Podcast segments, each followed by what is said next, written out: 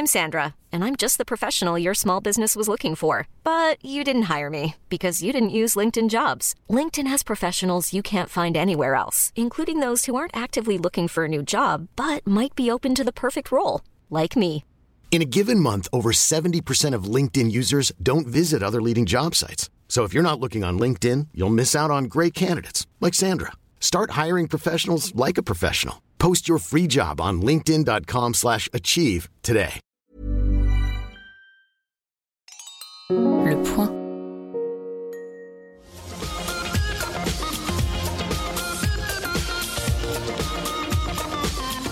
Bonjour à tous, bienvenue dans le Tacle de l'Euro, le podcast du point consacré à l'Euro. Pendant toute la durée de la compétition, la fine fleur footballistique du point et d'ailleurs va décrypter l'actualité de l'Euro 2020 qui a lieu en 2021 en tout cas, c'est voilà, vous suivez, c'est intéressant. Le tout avec une bonne dose de polémique et de mauvaise foi, les deux mamelles du foot. Avec nous aujourd'hui, je vais vous présenter les sociétaires. Il est jeune et amoureux d'une vieille dame, mais il ne vit pas où vous croyez. Le Turinois, Julien Rebucci. Bonjour Julien. Bonjour à tous. Dans tout club amateur, il y a un joueur qui manie parfaitement le ballon et qui a un QI football supérieur à la normale. Le tacle de l'euro n'échappe pas à la règle. Adrien Mathieu, le Bordelais, alias Scipion. C'est ça. Merci beaucoup, euh, Florent, de m'accueillir. Bonjour Adrien, on est très heureux de vous avoir. Bah, écoute, De t'avoir, parce qu'on on s'était dit qu'on se tutoyait, hein. on, se connaît un petit peu, donc on va se tutoyer. On se tutoie. Et le foot français à Clément Turpin, nous avons notre Alsacien à la VAR, le sémillant Thomas Strasbourgeois-Muller. Bonjour Thomas. Bravo. Quel honneur, bonjour. Ah Bonjour oui, il y a des, des jeux de mots là. hein, Il y a du se niveau, il y a hein. du niveau. C'est très ouais. Je vais expliquer le, le concept qui est très difficile à comprendre. Chaque participant a une minute pour tacler un joueur, une équipe, un coach, un arbitre, un fait de jeu. Ça peut être un tacle offensif ou défensif. Et les autres doivent dire si ce tacle est régulier ou s'il mérite une sanction administrative. Est-ce que vous savez ce que c'est qu'une sanction administrative? Un carton jaune, carton rouge? Très bien, voilà. C'est assez simple. Pas de Le- carton orange. Pas de carton orange, ni de carton vert. Et on salue euh, chez nous quelqu'un qui avait fait un podcast sur l'écologie qui s'appelait Carton vert. Voilà, un petit clin d'œil. Le tirage au sort a désigné par hasard Julien Rebucci. C'est à toi, Julien, pour ton premier tacle. Merci Florent. Alors pour ce premier tacle de l'Euro, j'ai choisi de l'adresser à notre sélectionneur bien-aimé Didier Deschamps. Alors Monsieur Deschamps, vous avez prouvé à de maintes reprises par le passé votre capacité à imposer vos choix contre vents et marées et en toutes circonstances. Et vous avez bien fait d'ailleurs d'enterrer l'âge de guerre avec Karim Benzema. Bon, on va pas revenir sur, euh, sur l'affaire, on en a parlé maintes et maintes fois. On est ici pour parler du terrain. Mais on est bien obligé de se le demander. Qu'est-ce qu'il apporte au jeu des Bleus aujourd'hui? La réponse est rien du tout. On l'a pu le voir face au Pays de Galles, puis face à la Bulgarie. Griezmann et Pogba restent les patrons du, jeu des, Bleus en toutes circonstances. Je ne vois pas ce qu'il a apporté aujourd'hui de plus au jeu de l'équipe de France. Alors en fait, c'est là que j'envoie ce tacle à Didier Deschamps. C'est pourquoi si proche du match inaugural face à l'Allemagne de la France à l'Euro, pourquoi tout chambouler tactiquement? Je, à cinq jours du match, là, je, je- je- je ne le sais pas. Et euh, c'est peut-être un tacle interrogatif. J'ai pas encore défini ce qu'était un tacle interrogatif, mais voilà mon premier tacle pour Didier Deschamps. D'accord. De toute façon, c'est une, euh, c'est une euh, antienne pour toi, Julien, parce que tu détestes Didier Deschamps et tu le tacles sans cesse, alors qu'il nous a amené une Coupe du Monde. J'ai beaucoup à redire à Didier Deschamps. Alors, Adrien, est-ce que c'est un tacle régulier, carton jaune, carton rouge? Ah, je suis désolé, mais je vais devoir mettre un petit carton jaune parce que euh, je suis pas d'accord sur euh, ce qu'a apporté Karim Benzema sur le premier match. Je trouve qu'en fait, ça apporte une autre variation et c'est bien finalement d'avoir son profil.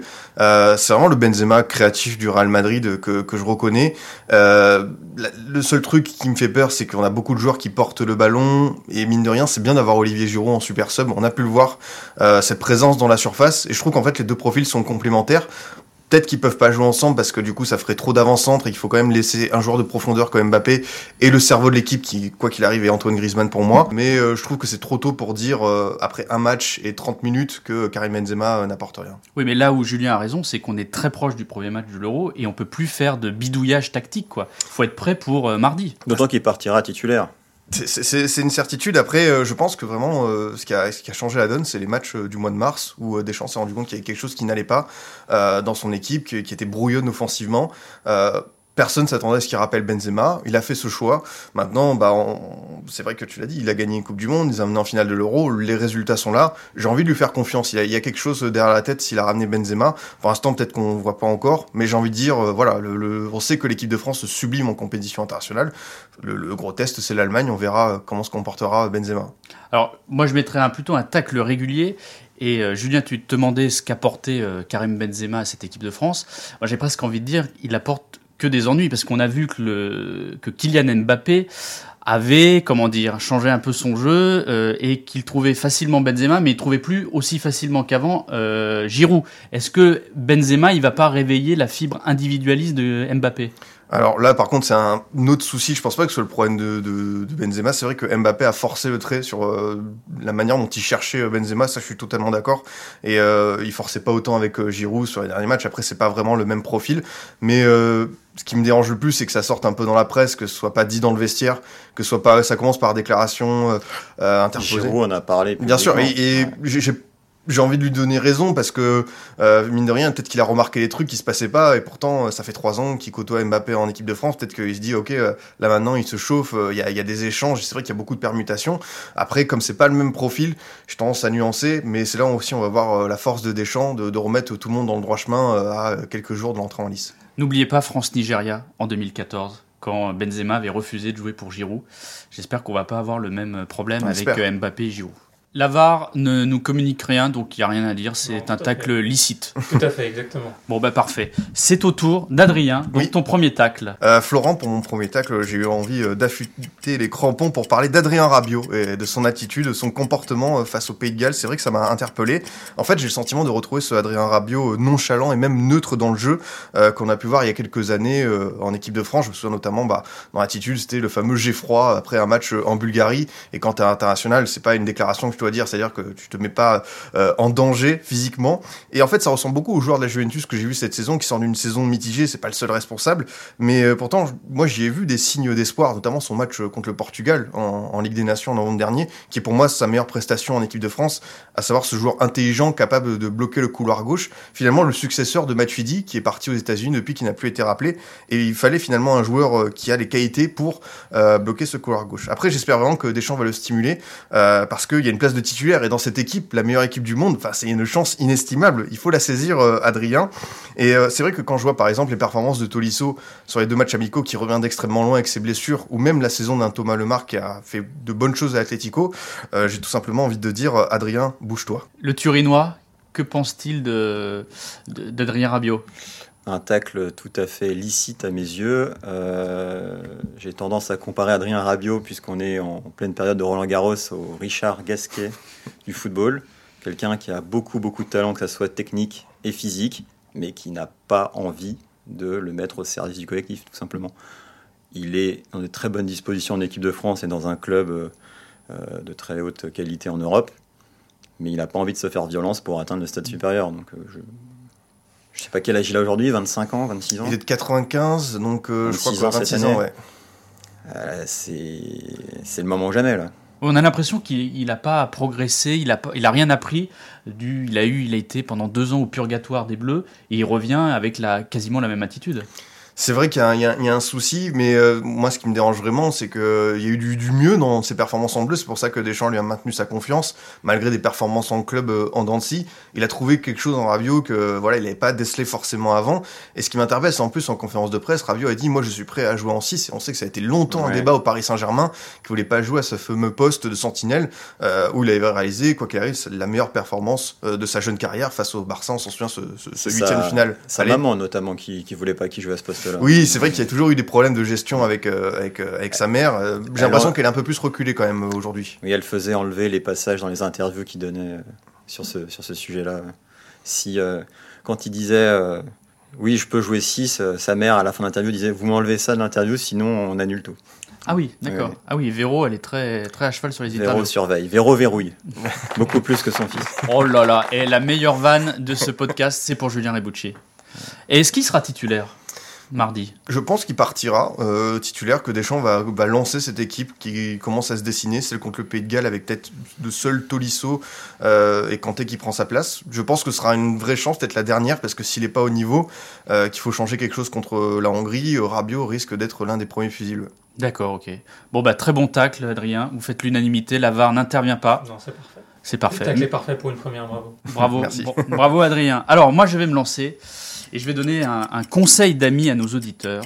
À part les matchs du groupe H, c'est-à-dire ceux de la France, attendez les quarts de finale pour vous passionner pour cet euro. Parce que, alors, un euro avec 24 équipes, les meilleurs troisièmes qualifiés, on va vraiment s'ennuyer jusqu'au 23 juin. Ça n'a aucun intérêt. Alors avant, je ne sais pas si vous vous en souvenez, on disait que gagner un euro, c'était plus difficile que gagner une Coupe du Monde. On avait des groupes très, euh, très denses et c'est terminé.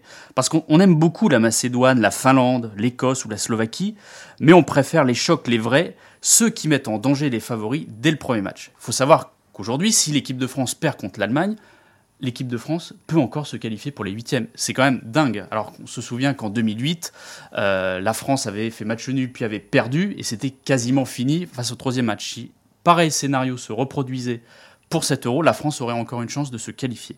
Alors oui, en 2016, la rafraîchissante Islande était parvenue en quart de finale, ça nous avait amusé, on avait fait du clapping, c'était formidable. Mais souvenez-vous de la qualité des matchs de la première phase, c'était quand même absolument pathétique. Souvenez-vous que le Portugal est sorti de son groupe avec trois matchs nuls et a fini par gagner la compétition. L'euro à 24, ça dilue la puissance de cette compétition et en exagérant, j'ai envie de dire que c'est presque une Ligue des Nations avec un enjeu. Donc, moi, je, mon tag, c'est que l'euro, c'était mieux avant. Qu'en pensez-vous? Euh, Il y a du pour et du contre euh, dans ce que tu as dit, Florent.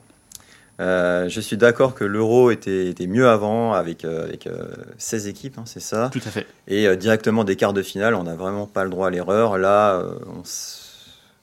il y a de grosses chances que les premiers matchs de chaque équipe se terminent sur des 0-0 ou un partout insipide. Mais j'ai quand même du mal, par exemple, quand tu évoques 2016 et, et le Portugal, il y a quand même eu des très beaux matchs. J'ai quand même mémoire d'une performance de Cristiano Ronaldo assez exceptionnelle à ce moment-là. Contre la Hongrie. Ouais, je ne jetterai quand même pas tout, euh, tout à la poubelle.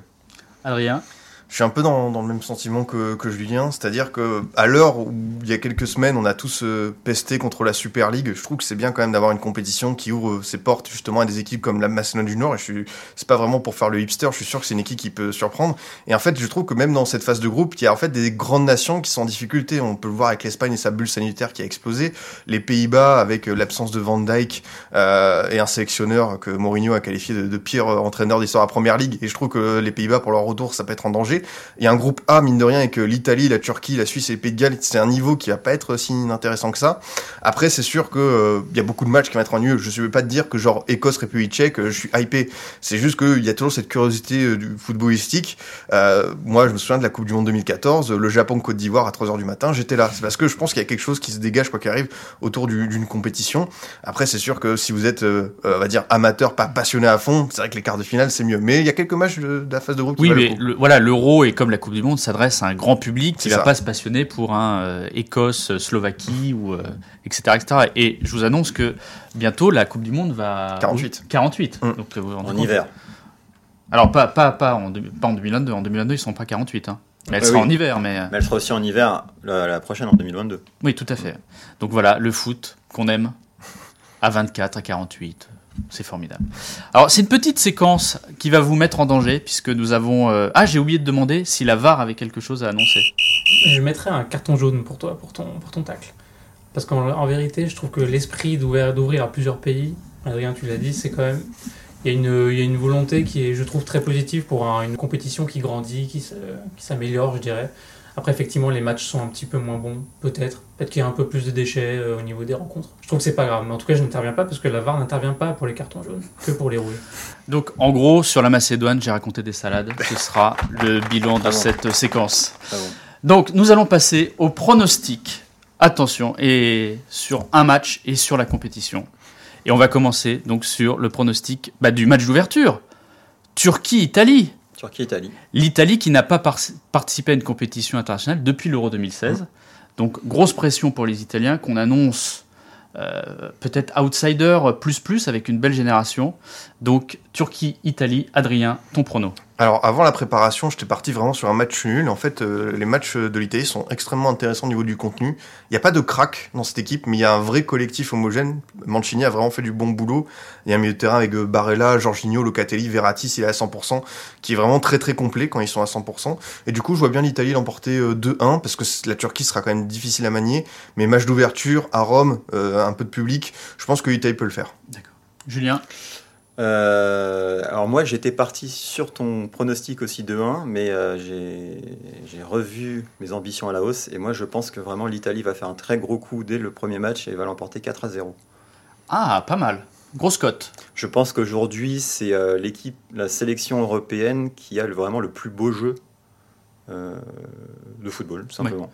On l'avait vu déjà en 2016, c'était pas mal. Ils avaient fait, ils avaient sorti l'Espagne. 2012, 2012 surtout. 2012 et 2016 aussi. 2012 c'était encore une très belle équipe et 2016 c'était Conte qui avait fait avec euh, des bouts de bois les Giaccherini, les Eder qui n'étaient pas des, mm. euh, encore une fois des cracks mais qui avaient. Graziano les devant qu'on a plus revu. Ouais, qui est parti en Chine. Enfin, c'est ça aussi le talent de ces coachs italiens, c'est pouvoir créer vraiment un, collectif sur le terrain. Et eh ben moi, je vais vous prendre à contre-pied. Je vais dire un partout parce que la pression va tellement être forte à Rome. Et euh, voilà, l'Italie qui est favorite, un partout. D'accord. Et qui va gagner l'euro? Julien Moi, j'ai mis deux pièces euh, sur un site de Paris sportif, euh, une sur la Belgique et une autre sur l'Italie. D'accord. Adrien? J'ai mis plus sur la Belgique. Il y, a quand même un parfum de 2002 avec euh, l'enflammade autour de l'équipe de France, mais j'ai l'impression que Didier Deschamps tient quand même bien son truc, que ça rigole bien à Clairefontaine sur les vidéos qu'on peut voir. Je, vois les bleus, mais je suis d'accord avec euh, la Belgique, euh, même sans Eden Hazard qui a disparu des radars, je pense que ça peut le faire. Donc France et Belgique juste après. Et moi aussi, Cocorico, la France avec l'Angleterre, parce que n'oubliez pas que la demi et la finale auront lieu à Wembley. Et les Anglais, ils ont une bonne, euh, ils ont une bonne génération et ils ont, ils restent quand même sur un bon résultat, une demi-finale en Coupe du Monde, donc euh, pourquoi pas. Donc France et France et Angleterre plus sur euh, sur la France. Et on va demander à la VAR. Parce que la VAR ne s'est pas beaucoup exprimé. Non, mais la VAR ne donne pas de pronostic. Mais la VAR va, va sortir de sa zone de confort parce non, que. arbitre, ça ne, fait pas, ça ne fait pas C'est très important que les arbitres aussi s'engagent. Voilà, nous sommes plutôt pour l'engagement des arbitres, au moins sur la, sur la victoire à l'euro. Euh, en fait, je verrais bien la France, je suis assez d'accord. Autant l'enflammade, elle fait, elle fait un peu peur, mais je crois que, comme tu le dis, Deschamps tient bien la barque. Et euh, même si on voit le petit, grain de sable qu'on a vu entre Giroud et Mbappé, d'ailleurs, ça fait un peu peur, c'est un peu inquiétant aussi. Ne serait-ce qu'en termes de communication et en termes d'ambiance au niveau du groupe. Mais euh, non, je, je, vais être patriote et je vais dire la France. Et ben voilà, bah rendez-vous le 11 juillet pour savoir si on a, si on a raison. Et rendez-vous le 15 juin avant le match, le premier match de l'équipe de France contre l'Allemagne, où on se retrouvera pour euh, quelques tacles. Je vous remercie, vous avez été brillants. Il euh, n'y a que moi qui ai pris un carton jaune, je ne sais pas comment je dois le prendre, mais bon. Je n'avais pas le droit, donc euh, Mais voilà, merci beaucoup. Et on se retrouve donc mardi. En attendant, vous suivez toute l'actualité de l'euro sur le site du Point, avec notamment notre consultant de choc, Julien Stéphan. Voilà, bonne journée. Merci. merci. Le Point.